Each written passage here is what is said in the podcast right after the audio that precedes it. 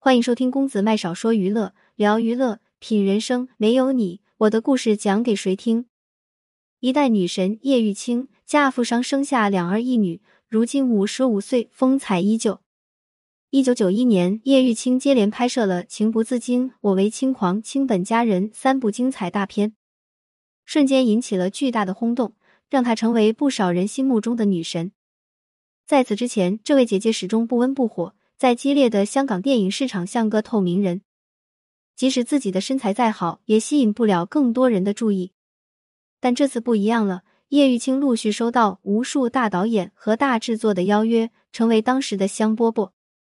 很多人会以为她是走投无路了才会脱下衣服去拍风月片，其实不然。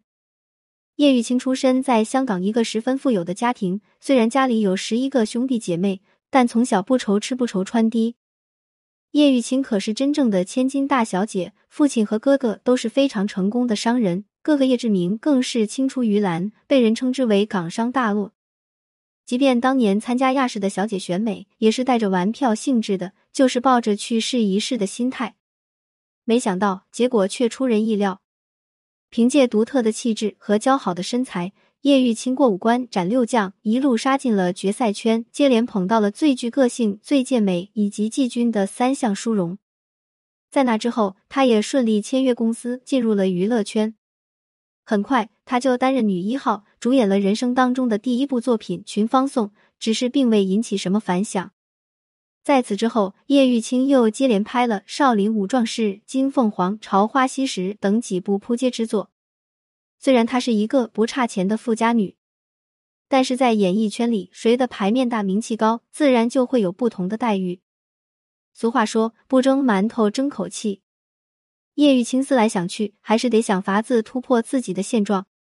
这时，正好一家杂志向叶玉卿发来邀请，希望她拍摄一组性感照片。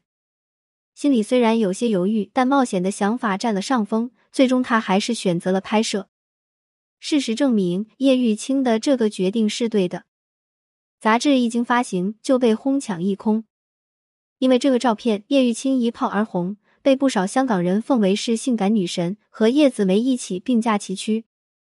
之后，叶玉卿及时利用自己的超高人气，又拍摄了三部风月片电影。而他在赚足了名气后，已经开始想着金盆洗手了。因为此时，他的哥哥叶志明已经提前为他铺好路了。旗下拥有飞图娱乐唱片公司的哥哥亲自下场力捧妹妹，以帮她一点点撕掉风月片女主的标签。就这样，叶玉卿凭借单曲《挡不住的风情》在歌坛一鸣惊人，甚至打败了汤宝如的《相思风雨中》，拿下了乐坛销冠的殊荣。就连天后王菲、关淑怡等都争相翻唱。同时，电影和电视剧也没落下，让叶玉卿一跃成为炙手可热的三栖明星。主演的电影《只要为你活一天》在柏林和威尼斯影展上大放异彩，之后又凭借《天台的月光》和《红玫瑰与白玫瑰》两部影片被金马奖、金像奖双双提名。仅仅用了两年时间，叶玉卿就从艳星成功穿衣上岸。作为洗白最快的艳星，她成为无数后辈艳星瞻仰的楷模。那个时代的香港女星大都没有梅艳芳、张曼玉那般的事业心，他们混娱乐圈的目的大多是为了寻找一个好的归宿，而不是为了扬名立万。出身优越的叶玉卿就更不用说了，在和老公胡兆明结婚之前，她也曾有过数段恋情，但大多都是抱着玩玩的心态，没有一个想真正和他结婚的。还好，她等于等到自己的白马王子。胡兆明是美籍华裔富商，靠着从事超市批发和零售业积累了不菲的身家。两人在一次私人聚会上认识，男方虽然长得不够帅气，但奈何实力雄厚。而真正让叶玉卿下定决心嫁给对方，却是因为一件微不足道的小事。恰好胡兆明还是叶玉卿的粉丝，他会捧场叶玉卿的每一场演出。冬至那天没见对方来捧场。当时叶玉卿心中涌起一股他自己都没有察觉到的失落，他轻哼一声，这就坚持不下去了，还说想娶我。不曾想，没多久他就收到一束玫瑰花。工作人员也解释道：“胡总每到冬至都会陪妈妈吃饭。”叶玉卿这才知道对方未到场的缘由，而他也不免对这个孝顺的男人有了好感，觉得对方是个值得托付终身的伴侣。一九九六年，二十九岁的叶玉卿和圈外富商胡兆明大婚。叶玉卿嫁到胡家之后，从此息影，并没有再拍戏，而是跟着老公一起学做生意。她也从女明星华丽变身干练女商人。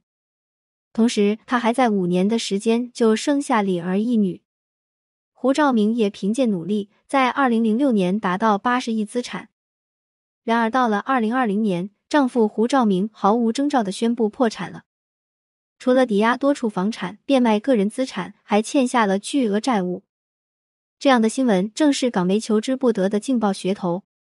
就在所有人都等着看叶玉卿一家穷困潦倒的笑话时，叶玉卿率先站了出来，云淡风轻道：“我和孩子都有各自的基金，经济方面不需要担心，生活和之前没什么两样，只要不关乎生死健康。”没有过不去的难关，寥寥数语将一个霸气女强人的形象呼之欲出。